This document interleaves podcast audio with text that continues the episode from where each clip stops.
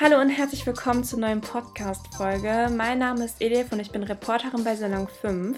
Heute spreche ich über ehrenamtliches Engagement in der Corona-Pandemie und dafür habe ich mir Willi geholt. Willi ist ein super engagierter Mensch und über sein Engagement in der Corona-Pandemie möchte ich heute sprechen. Hi Willi. Hi. Voll cool, dass du da bist. Ähm, ich beginne direkt mit der ersten Frage. Kannst du mhm. einmal erzählen, wer du eigentlich bist und was du gerade machst? Äh, ich bin Weli, ich studiere in Bielefeld Erziehungswissenschaften, ähm, leite eine Jugendgruppe hier und bin bei dem Aufklärungsprojekt Schlau engagiert seit Oktober 2017. Wow, okay, cool. Ähm, du hast gesagt, du studierst in Bielefeld. Äh, von wo kommst mhm. du? Also aus welcher Stadt? Äh, aus dem Ruhrgebiet eigentlich. Ah, aus dem Ruhrgebiet, sehr cool. Salon 5 liegt ja auch in Bottrop. Wir sind, liegen ja auch mitten im Ruhrgebiet. Okay, ähm, du hast gesagt, engagementtechnisch bist du bei Schlau aktiv. Mhm. Genau. Und ähm, was genau ist Schlau? Also ich höre das tatsächlich zum ersten Mal. Ähm, das ist ein Aufklärungsprojekt, das es in, in NRW in verschiedenen Städten gibt. Ähm, von Köln bis Bielefeld gibt es halt immer wieder mal Stauprojekte. Das Team besteht in der Regel aus queeren Menschen, also Menschen, die ähm, sich selbst als schwul, lesbisch, bi, pan und so weiter identifizieren. Ähm, Schulen fragen uns dann an, ob wir Lust hätten, einen Workshop in, der, in einer Klasse zu geben. Und äh, dort haben wir in Bielefeld zumindest ähm, meistens so um die vier bis sechs Schulstunden Zeit. Und äh, da haben wir mit den SchülerInnen Zeit, ähm, etwas aufzubauen, so ein bisschen queere Lebensperspektiven denen nahe zu bringen und so. Und zum Ende hin gibt es immer eine autobiografische Fragerunde, wo wir uns auch outen und ähm, Fragen beantworten können, wie, ähm, wie hast du gemerkt, dass du, dass du nicht hetero bist oder wie hat deine Familie darauf reagiert oder so. Wow, okay. Ähm, wie bist du zu diesem Engagement gekommen? Also wo hast du davon das erste Mal gehört? Ähm, wenn ich ehrlich bin, als ich nach Bielefeld gezogen bin, äh, hat mich eine Person auf einer queeren Dating-Plattform angeschrieben, ob ich nicht Lust hätte, mich ehrenamtlich zu engagieren. Ähm, genau, und ich hatte tatsächlich am Anfang gar keine Lust darauf, weil ich sehr schüchtern war und äh, mir das nicht zugetraut habe. Aber ich habe das so ein bisschen als Möglichkeit gesehen, neue Menschen kennenzulernen, vor allem auch Menschen kennenzulernen, die auch queer sind. Ähm, und das war auch meine erste Kontaktmöglichkeit mit anderen queeren Menschen. Ähm, genau. Okay. Das war so die Motivation. Was mich gerade voll interessiert, ist, wie das, ähm, wie das Engagement, also dein Ehrenamt praktisch in der Schule gerade ausgeführt wird. Also macht ihr dann Online-Veranstaltungen? Ähm, also wir haben gerade eine Kooperation mehr oder weniger mit Schlau Dortmund. Die haben tatsächlich so ein Online-Konzept entwickelt, was voll cool ist. Ich habe da letztens mitgemacht als ähm, Besucher. Äh, genau. Aber derzeit in Schla äh, Bielefeld sind wir halt auf Ruhestand mehr oder weniger. Wir versuchen uns, äh, also das Team eher fortzubilden mit ähm, Critical Whiteness Workshops und so. Und äh, ich habe die Aufgabe übernommen, neue Teams so ein bisschen ähm, einzuweisen, also das Mentoring zu übernehmen. Äh, und auf Schlau NRW-Ebene bin ich auch auf der, in der AG Rassismuskritische Haltung, wo wir letztes Jahr einen Leitfaden geschrieben haben. Und dieses Jahr würden wir das dann in die Praxis umsetzen. Du hast äh, den Begriff Critical Whiteness äh, erwähnt. Was, was bedeutet mhm. das genau? Ähm, das ist ein, also vereinfacht gesagt, ist das ein Prozess, in den weiße Menschen gehen, also Menschen, die von ähm, rassistischen Strukturen profitieren, ähm, um ihre Privilegien zu hinterfragen und eine rassismuskritische Lebensweise anzustreben. Okay. Okay, und ähm, noch eine Frage zu, also noch eine Frage so allgemein. Ähm, in deinem Engagement jetzt, also das machst du ja total häufig. Also wie, wie oft machst du das in der Woche? Wie viel Zeit ähm, nimmt das auf sich? Äh, genau, also schlau, ähm, Team-Meetings haben wir alle zwei Wochen, jeden zweiten und jeden vierten Dienstag im Monat. Ähm, das geht ungefähr immer anderthalb Stunden bis zwei Stunden. Ähm, nebenbei ist das halt eher, also ich kann dir keine Zeit nennen, es ist eher bedarfsorientiert. Also wenn eine neue Person irgendwie den Bedarf hat zu reden, dann machen wir einen Termin aus und sprechen dann darüber. Ähm, genau, und die AG Rassismuskritische Haltung ist im Moment eher auf Stillstand. Das geht ab dem 20.02., glaube ich, wieder los. Ich habe, also ich hatte ja schon gefragt, wie du so darauf gekommen bist und so. Und mhm. ähm, mich würde daran voll interessieren, also was hat dich, ähm, also was begeistert dich so sehr an der Arbeit, dass du immer noch aktiv bist und was macht dir da am meisten Spaß?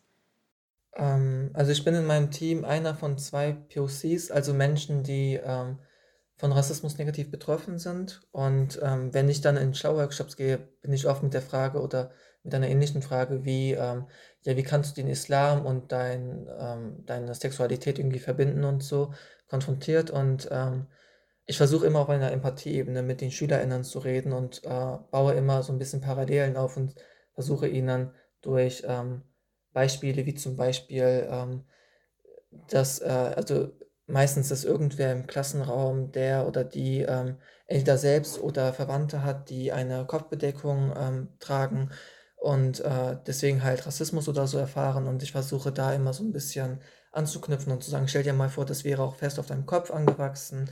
Ähm, und egal was du machst, du kannst es nicht ablegen und deine Mitmenschen sind so gemeint zu dir. Ähm, fändest du das nicht unfair? Und das ist halt genau dasselbe, was gerade hier reproduziert wird.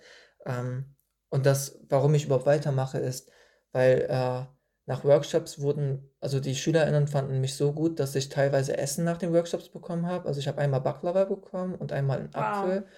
Wow. Äh, ja, ich fand das richtig cool. Ähm, vor allem Baklava so aus dem Nichts heraus, das ist echt schön gewesen.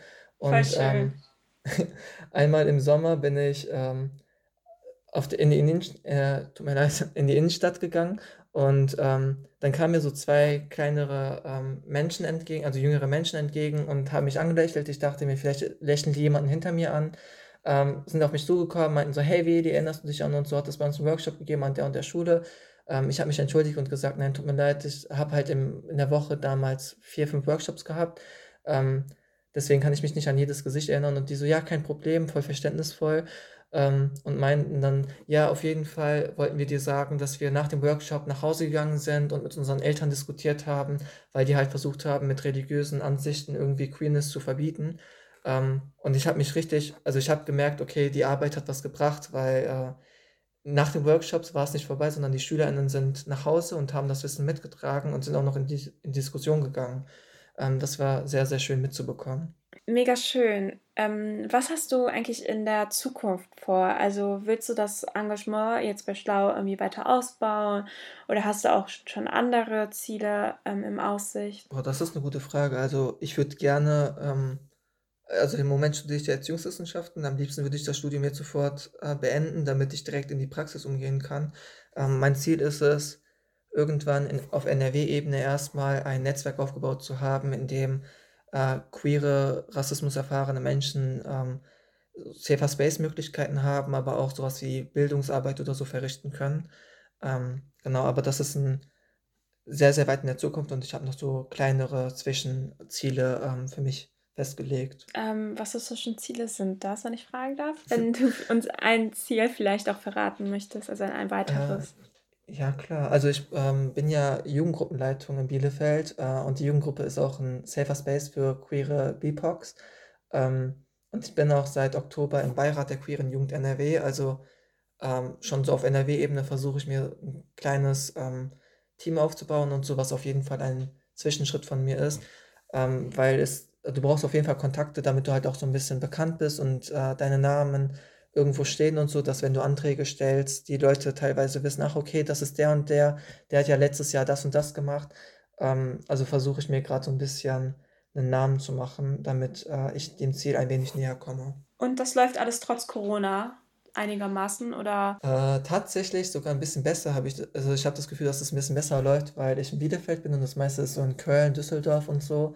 Ähm, und Corona-bedingt findet halt sehr viel immer online statt. Das heißt, ich habe diese lange Fahrtzeit von Bielefeld bis Köln nicht mehr. Das wären mit dem Nahverkehr, glaube ich, drei Stunden ungefähr. Mir kommt das irgendwie entgegen, dass das jetzt alles online kommt. Ähm, natürlich ist die Kehrseite davon auch, dass wir uns nicht so krass vernetzen können, weil die Gespräche nach den Workshops dann dadurch fehlen und so. Ähm, aber genau, wir versuchen gerade auch so ein bisschen ähm, Strukturen aufzubauen, um den Teilnehmenden, also die Menschen, für die wir da sein wollen, eine Teilhabe zu ermöglichen, trotz Corona. Also da sitzen wir an verschiedenen Projekten gerade. Okay, und ähm, also wir haben ja vorhin oder zu am, am Anfang ähm, hast ja schon so gesagt, dass du auch andere Ehrenämter hast. Ähm, ich würde voll gerne über mehr über deine anderen Ehrenämter erfahren. Wo bist du sonst noch engagiert? Genau, also wie gerade gesagt, im Beirat der queeren Jugend NRW bin ich seit Oktober drin. Ähm, da sitzen wir gerade, also das ist äh, die Queere Jugend NRW, ist Teil vom Queere Netzwerk NRW und das Queere Netzwerk NRW ähm, ver, vergibt regelmäßig einen Preis, der heißt äh, die Goldene Kompassnadel. Ähm, das wird, die wird an Menschen abgegeben, die ähm, ein außerordentliches Engagement für queere Menschen halt ähm, haben. Äh, da sitzen wir gerade dran, also dass ich, das ist eine meiner Aufgaben gerade im Beirat. Ansonsten würde ich auch an einem, äh, sitze ich an einem Text, wo ich versuche, die ähm, Perspektive oder die Lebenssituation von nicht geouteten Menschen ähm, sichtbar zu machen, weil ich das oder wir haben das Gefühl, dass in der heutigen Zeit, dadurch, dass auch sehr viele, was echt super ist, ähm, dass halt queere Menschen auch auf Netflix-Serien oder so jetzt regelmäßig zu sehen sind. Ähm, aber es wird immer, also wir haben das Gefühl, dass das Bild vermittelt wird, du musst dich outen, damit du irgendwie frei leben kannst. Äh, und dieses Bild würden wir so ein bisschen entgegen, also brechen wollen. Das, da sitzen wir auch gerade so an einem, an einem Text, den wir am Ende dann irgendwann veröffentlichen wollen. Oh, krass.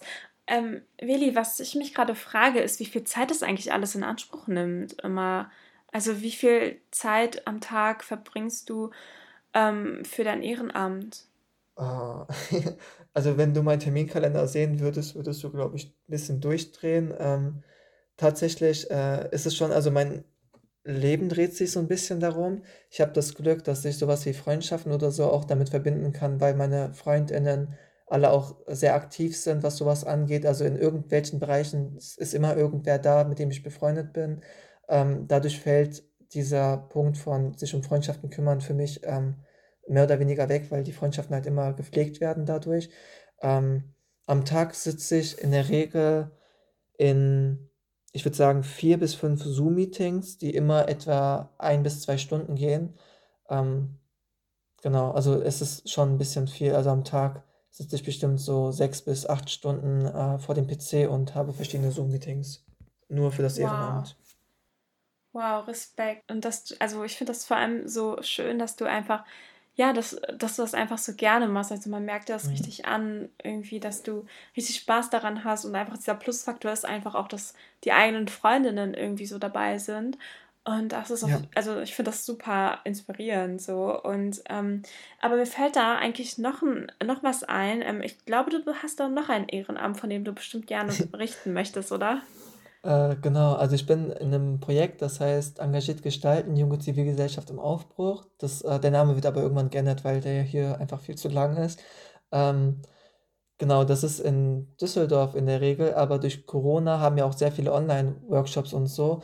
Ähm, da haben wir einmal die Seite von selbst Teilnehmende von Workshops, wo wir zum Beispiel, ähm, was war das letzte? Das letzte wäre ein Workshop zu Klassismus gewesen. Das wäre letzten Samstag gewesen, was leider ausgefallen ist, kommt aber demnächst wieder vor, also wieder dran.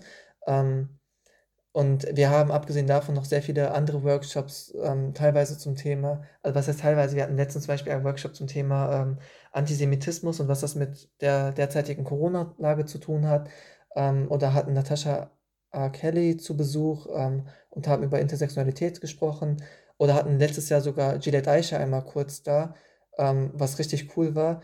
Und äh, genau, abgesehen von der aktiven Teilnahme als Besucher, ähm, haben wir noch die Möglichkeit, dass wir in einem begrenzten Rahmen selbst Workshops anbieten können, ähm, wo wir dann in Gespräche mit Referierenden gehen, Konzepte erstellen und so weiter. Ähm, da hatte ich letztes Jahr im November ein Workshops, äh, einen Workshop organisiert zum Thema antischwarzer Rassismus aus der nicht betroffenen Perspektive von POC, ähm, wo wir halt ein bisschen darüber reden wollten, wieso wir privilegiert sind, auch wenn wir selbst von Rassismus negativ betroffen sind. Und das ist halt auch alles auf Ehrenamtsbasis. Wow. Ähm, nur so zur Begriffserklärung, also wir hatten irgendwie total viele Begriffe hier und ähm, äh, ich habe Klassismus, Intersektionalität, Antisemitismus, POC hatten wir schon mal gesprochen. Wollen wir mal ganz kurz äh, so sagen, was das eigentlich bedeutet? Also so. In meiner Bubble gewesen, deswegen habe ich gar nicht dran gedacht, dass ich da Wörter benutze, die eventuell erklärt werden müssten. Ähm, Ach, alles, alles gut. Also zum Beispiel äh, People of Color, also Person of Color bedeutet ja zum Beispiel, dass ähm, eine, eine Person oder eine Personengruppe eben auf vielfältige Formen von Rassismus betroffen sind. Also das ist praktisch eine Selbstbezeichnung. Und ähm, welche Begriffe hatten wir sonst noch? Äh, Klassismus. Äh, genau, Klassismus wäre halt ähm, die Diskriminierungsform äh, in Bezug auf die eigene Klassenzugehörigkeit äh, oder auf die Schicht halt, ähm, im Sinne von, äh, wenn du eventuell aus einer bildungsfernen Familie kommst oder aus finanziell nicht sicheren ähm, Lagen, dann äh, bist du eher negativ, also bist du eher ähm, nicht privilegiert von Situationen wie zum Beispiel ähm, wenn die an Corona denken und daran denken, dass die Restaurants geschlossen haben oder so, dass es dir schwerfällt, einkaufen zu gehen, ähm, dann ist eine Situation für Klassismus definitiv Essen bestellen. Es gibt ja Lieferdienste wie Rewe oder so, aber da brauchst du immer einen Mindestbestellwert. Ähm, und es ist auf jeden Fall eine Klassis also eine Ebene von dieser Diskriminierungserfahrung, wenn das nicht bedacht wird, dass nicht alle Menschen sich zum Beispiel Sachen leisten können oder so. Genau. Und wir hatten den Begriff ähm, Intersektionalität, also praktisch ähm, die Überschneidung, die Gleichzeitigkeit von verschiedenen Diskriminierungsformen äh, gegenüber einer Person. Und wir hatten den Begriff Antisemitismus. Möchtest du etwas dazu sagen? Äh, klar, das ist die feindliche Einstellung gegenüber jüdischen Personen. Genau, oder ja, oder jüdisch gelesene Personen. Genau. genau. Äh, was ich total interessant fände, wäre eigentlich nochmal so zu hören, wie man das eigentlich alles schafft. Also wie das alles irgendwie so unter einen Deckel letztendlich kriegst, trotz Corona-Pandemie und vor allem, wie man am besten äh, einsteigen kann. Ich glaube, der Einstieg ist so ziemlich am einfachsten. Es gibt immer irgendwelche Projekte um die Ecke, bei denen man sich beteiligen kann. Ähm, Ansonsten gäbe es auch im Internet mittlerweile sehr viel. Also ich kann nur das Netzwerk der Jungen Islamkonferenz ähm, empfehlen. Da gibt es auch mehrere Facebook-Gruppen zu, wo sehr coole Veranstaltungen geteilt werden, wo du auch dich vernetzen kannst und so. Ähm, auch wenn der Name sich so anhört, als müsstest du selbst eine muslimische Zugehörigkeit haben, ähm, ist es tatsächlich so, dass es gar kein Faktor ist. Also ich bin selbst ähm, zwar muslimisch sozialisiert, aber nicht praktizierend. Ähm, dennoch bin ich, also bin ich da willkommen. Ebenso ähm, weißdeutsche Menschen zum Beispiel, die gar keinen Bezug zum Islam hatten. Ähm, genau, ansonsten, äh, wie ich das alles handhabe, ist tatsächlich, also ich glaube, ich will da gar kein Beispiel für sein, weil ich das, ähm, glaube ich, so ein bisschen äh, ungesund mache, mehr oder weniger. Ähm, ich, äh, okay, also ich arbeite, ich weiß, das ist nicht sehr cool, aber manchmal bin ich in zwei Zoom-Meetings gleichzeitig und versuche so irgendwie den Überblick zu wahren und alles mitzubekommen. Ähm, mit FreundInnen äh, klappt es halt ganz gut, weil sie halt immer dabei sind in irgendwelchen Meetings. Und äh, um die Uni würde ich mich gerne mehr kümmern, aber tatsächlich ähm, ist sie gerade bei mir eher so auf der, auf der Ersatzbank. Äh, und da läuft gerade leider gar nichts bei mir. Also auch wenn ich eingeschrieben bin und Veranstaltungen besuche, ähm, habe ich leider keine Ressourcen oder Zeit dafür, mich um Prüfungen Prüfungen oder so zu kümmern. Also man muss durchaus beim ehrenamtlichen Engagement auch auf gewisse Sachen verzichten. Also ähm, ja. das höre ich so ein wenig gerade raus. Okay. ähm, genau, also nicht so wie ich äh, hauptsächlich ehrenamtlich engagieren, sondern wirklich, also ich kann das nur den anderen empfehlen. Die berufliche Ausbildung sollte Priorität haben. Bei mir ist das leider ein bisschen verkehrt, aber ich arbeite auch dran, dass ich da wieder äh, in die richtige Reihenfolge quasi komme. Genau, aber wobei ähm, Dings, wir hatten ja auch darüber gesprochen, es überschneidet sich ja auch ein bisschen bei mhm. dir. Also das, was du gerade so im Studium machst, hat ja auch ganz viel mit deiner Arbeit zu tun. Ja, auf jeden Fall. Äh, wir hatten, ich hatte das erste Seminar, das ich besucht habe in der Uni, war ähm, sozial-psychologische Perspektiven auf Geschlecht und Gewalt. Äh, und vor allem dieser, dieser Aspekt auf Geschlecht war halt so voll passend für meine Themenbereiche und so. Ähm, und in der Erziehungswissenschaft bist du ja ohnehin, äh, also in der Pädagogik bist du ja sowieso oft mit so Themen wie Queerness oder so, also wenn du das denn willst, ähm, konfrontiert. Ähm, daher klappt das ganz gut eigentlich. Aber wie gesagt, Prüfungen und so sind gerade bei mir eher das Problem. Okay, ich wünsche dir auf jeden Fall ganz viel Erfolg bei deinen Prüfungen, bei den anstehenden Prüfungen.